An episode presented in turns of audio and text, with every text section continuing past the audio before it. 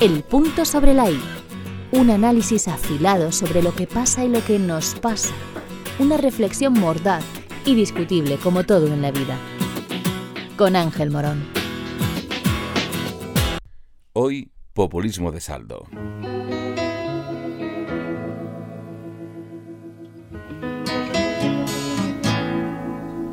El populismo es esa tendencia política que dice defender los intereses y aspiraciones del pueblo.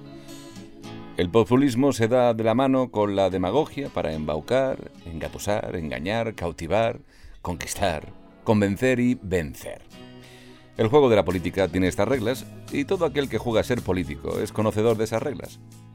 Habrá quien piense que no hay nada más honorable y admirable que consagrar la vida al servicio de lo público con el encomiable propósito de hacer la vida del ciudadano más fácil o, si me apura, menos complicada.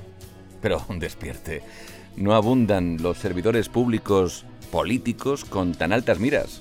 La mayoría persigue el poder por un interés privado, el suyo propio. Y es que ser profesional de la política ofrece unos réditos nada desdeñables. La política ese arte gracias al cual unos pocos mandan sobre unos muchos. Funciona igual en todas partes. Siempre ha sido así.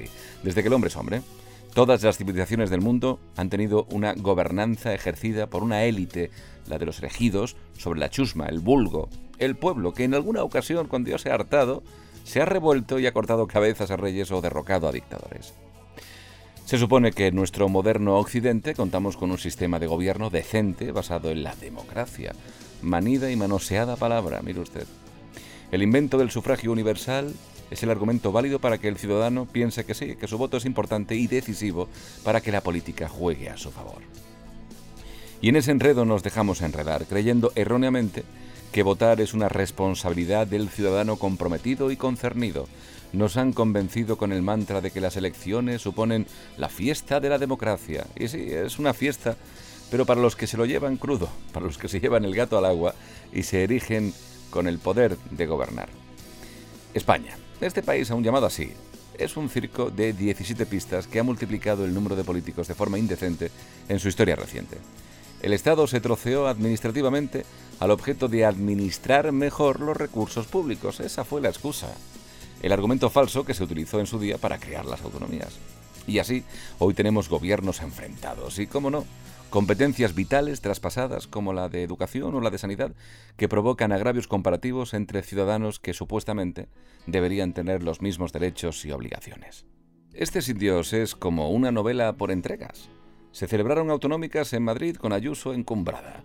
Luego en Castilla y León con Victoria Pírrica y la entrada de Vox en el gobierno regional.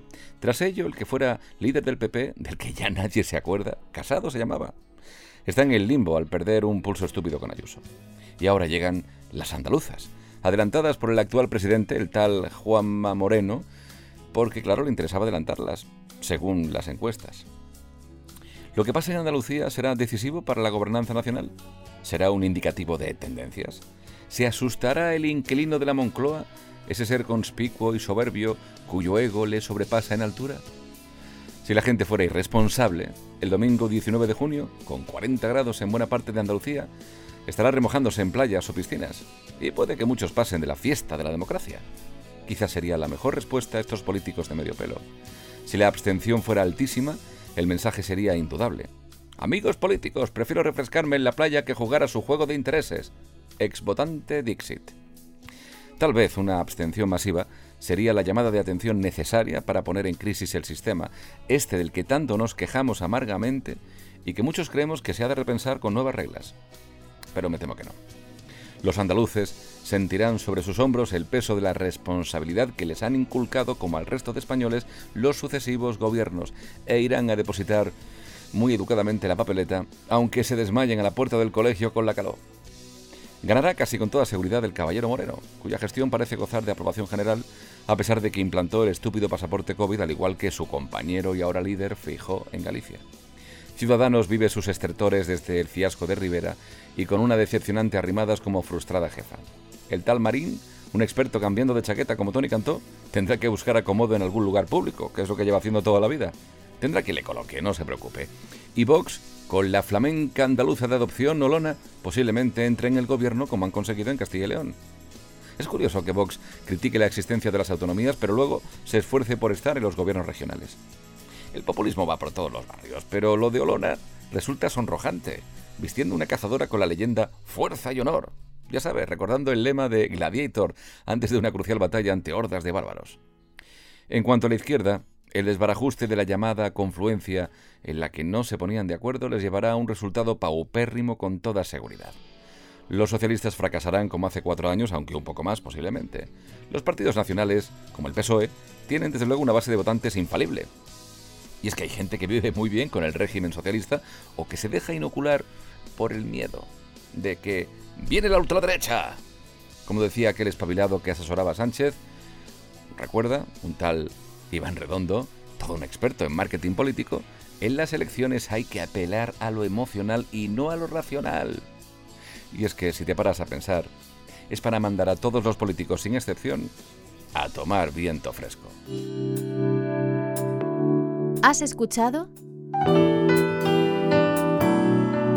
El punto sobre la I. El podcast de Ángel Morón.